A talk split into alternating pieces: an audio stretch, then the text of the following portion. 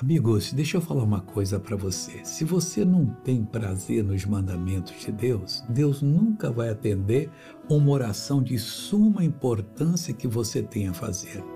E qual é essa oração, você me pergunta? O salmista que escreveu o Salmo 119, no versículo 35, ele deixou um recado para nós, dizendo assim, fazendo oração a Deus: Faze-me andar na verdade dos teus mandamentos.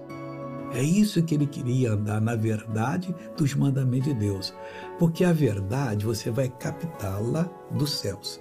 Se você andar nos mandamentos de Deus por você mesmo, por aquilo que você acha, não vai ser um andar bom.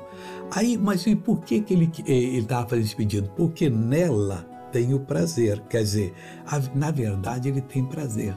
Ele queria agora poder ter essa capacidade de andar na verdade dos teus mandamentos. Quando você entender a verdade do mandamento, creia que Deus vai abençoar. Olha, eu quero orar com você agora. Pai, eu coloco as mãos sobre a Escritura, suplicando para essa pessoa, para que ela possa ser feita, a, a, é, dar, ser dada a ela a capacidade de andar na verdade dos teus mandamentos porque nela, na verdade, tem prazer. E se ainda não tem, ó Deus, dá essa revelação para essa pessoa. Oh, eu te abençoo em nome de Jesus Cristo e mando, sai dessa pessoa todo mal para a glória de Deus. Bom dia.